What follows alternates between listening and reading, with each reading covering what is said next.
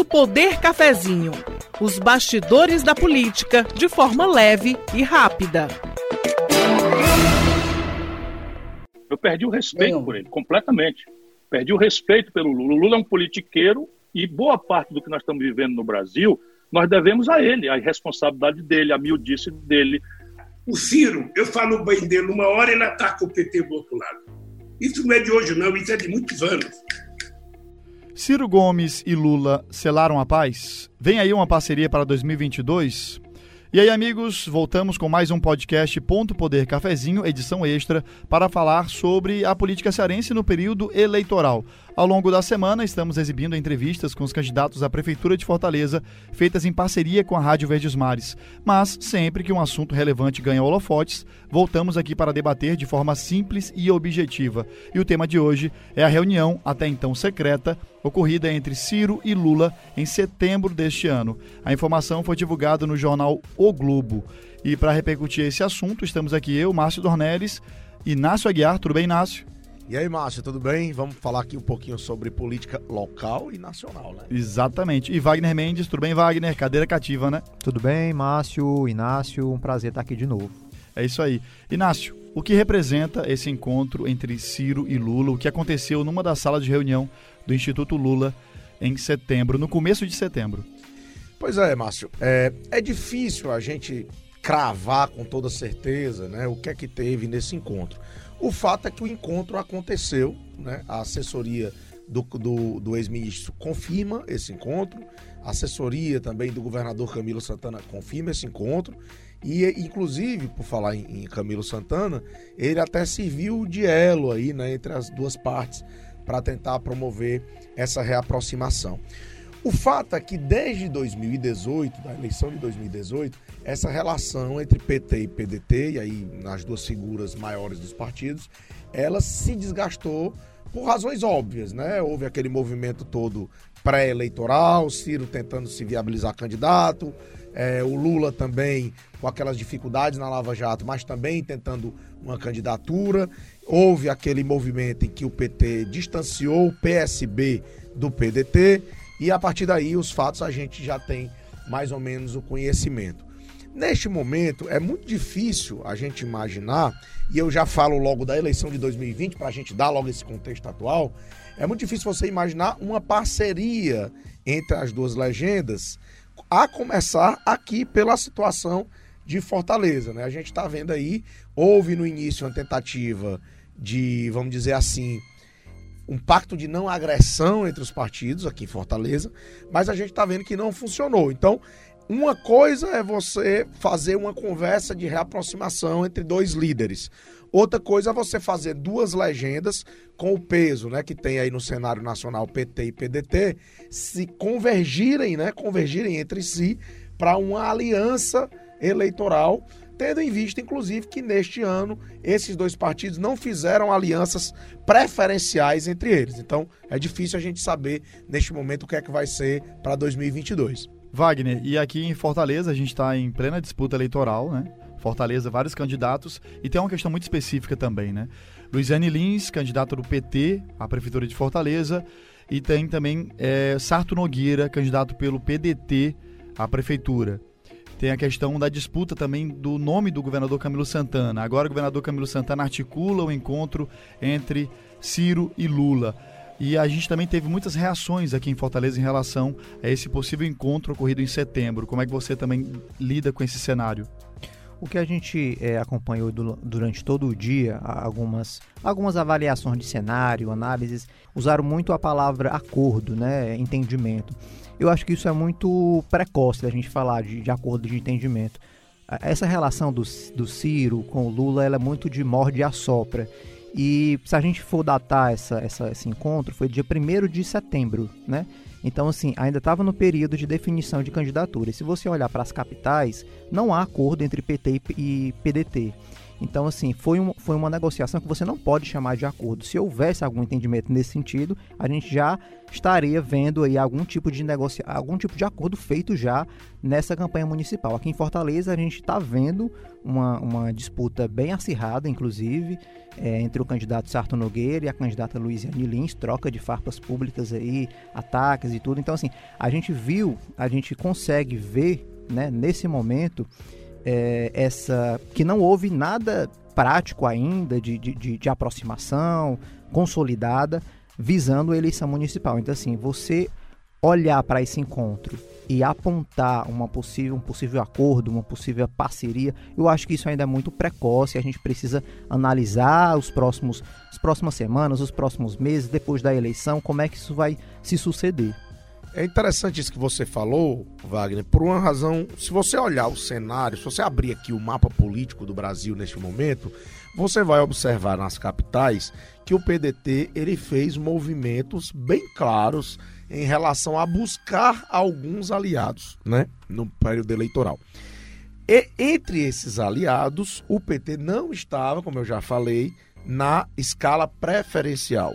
Você vê, por exemplo, que o PDT ele tem ali uma parceria com partidos como a Rede, como o próprio PSB, inclusive outros mais de centro para centro-direito, como o DEM também. Isso é, é, é uma, uma, um caso bem interessante, com o PSOL em talvez duas capitais que o PDT tem, mas o PT realmente não foi esse, esse aliado preferencial. É por isso que eu acho que a gente tem que dividir. Uma coisa é você aproximar dois líderes e eles ali, sei lá, de repente se pedirem desculpas pelas agressões, como a gente viu aqui no começo, e outra coisa é você fazer com que as legendas tenha um plano único, né? E aí aqui, obviamente, que nós estamos contextualizando com o cenário atual de 2020, mas nós estamos com um olhar em 2022, quando vai ser a sucessão uh, do presidente Jair Bolsonaro, que, claro, deve ser candidato à reeleição, e aí a gente precisa saber como vão estar as forças de oposição. E como a gente vinha conversando aqui antes do início das gravações, é, qualquer movimento no cenário eleitoral que vislumbre uma possibilidade para 2022 está causando esse frisson, né? Porque, veja, a oposição ao presidente Jair Bolsonaro, e aí a gente pode falar de toda a oposição, está completamente desarticulada, né, Wagner? Sim, que, tá, né, tá, sem dúvida. Uhum. Sim. A gente não, não observa uma articulação, nem no, no... A gente observa, quando a gente olha para o cenário nacional, muitos embates da própria direita, né? Na direita que um dia foi aliada do Bolsonaro, a gente vê João Dória em conflito o tempo todo com o Bolsonaro, teve a questão da vacina, e são cenários que, que vão dando também essa curiosidade e essa expectativa por qualquer elemento novo, como foi o, essa, essa reunião, né? Nesses últimos dois anos de governo Bolsonaro, você olhar para lideranças nacionais, você não consegue ver alguém que surge ali como, como opositor do, do presidente, um líder que consiga fazer essa esses acordos, essas alianças, consiga fazer de fato uma frente ampla que tanto se fala, né?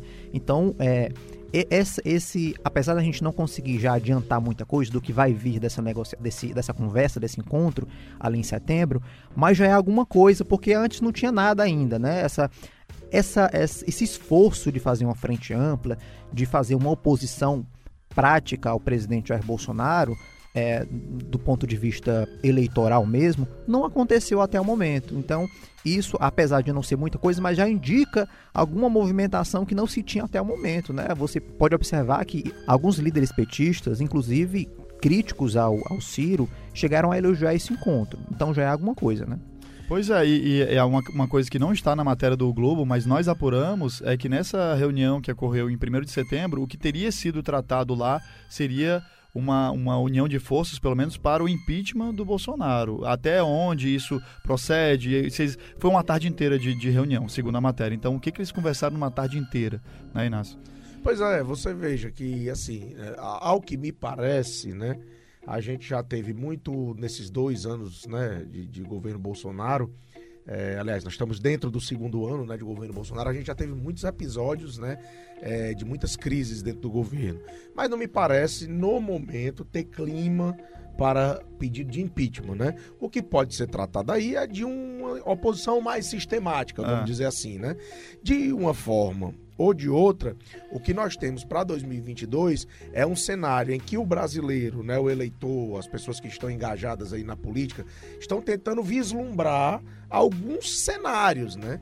Obviamente que em todos eles Bolsonaro está candidato, mas a oposição ainda você vê que há um tráfego de pessoas ainda na oposição, meio que sem uma definição em relação a isso. E aí você vai começando a colher sinais, né? É, e esse, essa reunião aí do Ciro com o Lula acaba sendo um sinal né, dessa, dessa, dessa aproximação aí entre os partidos de oposição. Um ponto que eu acho que é importante da gente destacar, Márcio, dessa, desse encontro também dos dois, e o que eu já falei um pouquinho aqui no início da nossa conversa, é esse papel que o governador do Ceará, Camilo Santana, teve de aproximar essas duas lideranças nacionais em um momento complicado, né? A gente viu aqui declarações muito ríspidas, né, de lado a lado.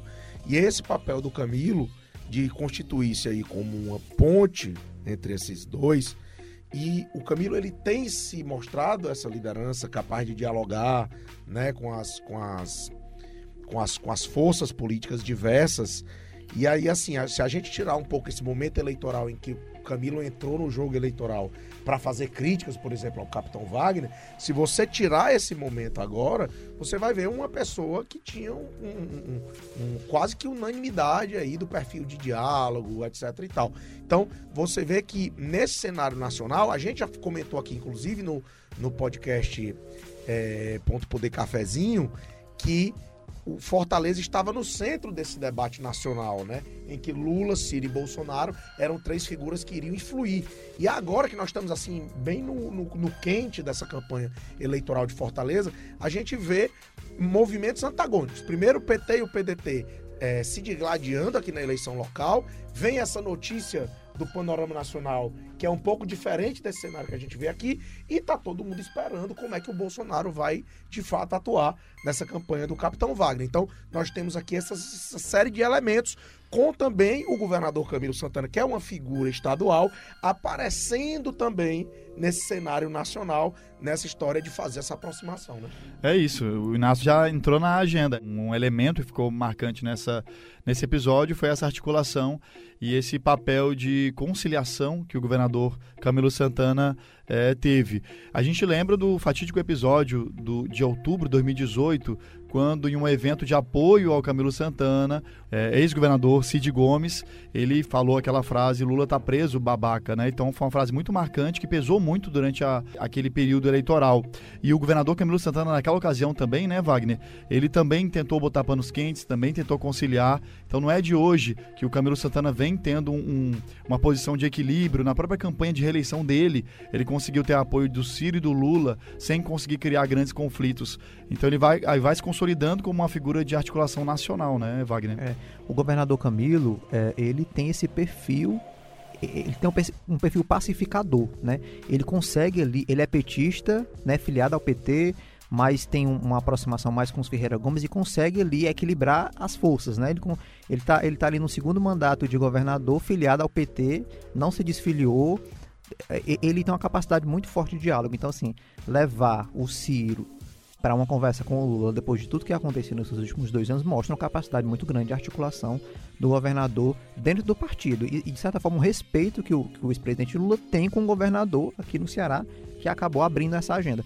E, e o, o, Ciro, ele, ele já participou de uma agenda né, pública, mas não comentou sobre o assunto, mas ele, ele tuitou né, sobre isso e falou que é, uma das agendas dele, uma das prioridades é o que? É a questão de promover o impeachment do, do presidente é, é, Bolsonaro, uma das agendas, é recuperar a economia e, e para isso ele conversa com qualquer pessoa. Né? Ele não citou o nome do Lula em momento algum, inclusive é, citou algumas, algumas alianças que o PDT tem feito com vários partidos, como o Inácio citou aqui, em algumas capitais. Algumas das capitais não citou o PT porque não tem, mas se, se mostrou ali, ele deu um sinal, né, Inácio, de, de que vai, quer dialogar de alguma forma ali.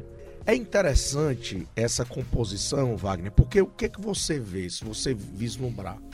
Você vê dois grupos, né? Um grupo que é liderado aí pelo Ciro, que tem a ver com a família Ferreira Gomes, que a gente conhece bem aqui da nossa realidade no Ceará, que é um grupo que tem uma, um, um, perfil hegemônico, né? Se a gente olhar para a realidade do Ceará, esse grupo ele tem esse perfil hegemônico. E se você olhar para a realidade de Lula, né, e do, e do, e do PT, também é um grupo que tem uma, uma, uma, uma cara hegemônica. São, são pessoas que têm personalidade forte, é, até um pouco verborrágicos, por assim dizer, e que muitas vezes não abrem mão de ocupar os lugares de destaque. Eu, eu, eu arriscaria até dizer, Wagner, que dificilmente a gente vai ver por essas lideranças, digo Lula, digo Ciro, digo Cid, por exemplo, um, um, um, clima de total harmonia, sem conflito. Eu diria que nós cenário não vamos ver isso aí, né? Muito é um cenário difícil. difícil de acontecer. Porque são projetos que é, obviamente que não vai juízo de valor, mas são projetos que são, de fato, é, é, é hegemônicos, né? Que se pretendem hegemônicos, né? É, e só interessante que o Wagner comentou, rapidinho, Wagner, só esse parênteses, é que essa questão do, do Camilo Santana ter permanecido no PT, né? O pai dele, Eudoro Santana, deixou o PT. Eu lembro ter conversado com o Eudoro Santana e ele comentado que quando ele se desfiliou do PT, ele também tinha conversado com o Camilo. O Camilo disse: não, vou continuar no PT. Eudoro, que é o coordenador do plano de governo do, do Sarto, né? Então tem muita coisa envolvida nisso, nesse papel de articulação, né, Wagner? E, e, o Camilo, na minha avaliação, ele é o grande articulador, mas ainda não, o principal é, seria simbólico que essa aproximação PT e PDT ela começasse aqui em Fortaleza, porque o Ciro é daqui do Ceará. Então, assim, é um cenário de, muito desafiador ainda, porque embora o Camilo tenha essa, esse perfil pacificador e de conversa, ainda tem uma, uma figura chamada Luiziane Lins em Fortaleza. Então, assim, ela tem, ela é muito forte dentro do PT em Fortaleza. Ela tem ali um, um, um eleitorado fiel a ela. Ela consegue é, é ser expressiva e, e enfim, nas disputas que ela, que, ela, que ela concorre. Então, assim, é um desafio. O principal desafio é Fortaleza. Eu acho assim, passando por Fortaleza, eu acho que, que pode ter aí uma, uma um avanço em outras categorias. Mas seria simbólico que essa, esse acordo, né, se isso for de fato ocorrer para 2022, que ele iniciasse aqui na capital. Pois é, você vê, Wagner, acho que, que é, é interessante essa, essa posição que você, você coloca aqui pra gente, porque Fortaleza, ela acabou virando uma grande vitrine da, da eleição, como a gente já falou, de 2022, por uma razão que eu, sinceramente, considero até óbvia. Na eleição de 2018, foi em, no Ceará, né, que o ex-ministro Ciro Gomes ganhou dos concorrentes. Foi o único estado em que ele ganhou dos demais concorrentes, dos três principais, Fernando Haddad, Bolsonaro e Ciro. Foi o único estado que o Ciro ganhou.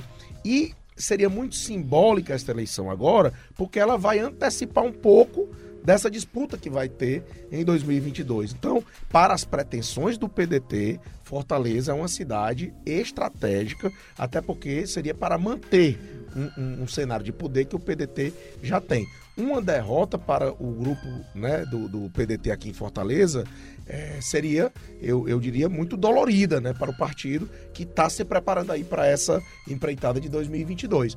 Ao passo em que, veja, para as forças bolsonaristas né, e para as forças do PT, no caso aí com a figura da Luiziane e a figura do capitão Wagner, ganhar uma eleição aqui em Fortaleza seria um trunfo para 2022 também, para esses grupos, né? É o, é o grande desafio aqui dessas forças, né, Inácio? Então, é acompanhar o resultado da eleição, saber o que é que vai acontecer depois da eleição, que os ânimos vão se acalmar mais, né? A, a eleição já vai estar resolvida e, a, e aí acompanhar os próximos desdobramentos dessas conversas.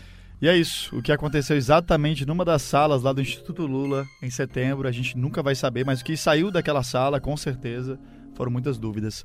Esse foi mais um podcast Ponto Poder Cafezinho, edição extra. Lembrando que a gente está entrevistando os candidatos à Prefeitura de Fortaleza. Todos os dias também saem podcasts com esse papo, com essas interrogações aos pretendentes ao Palácio do Bispo.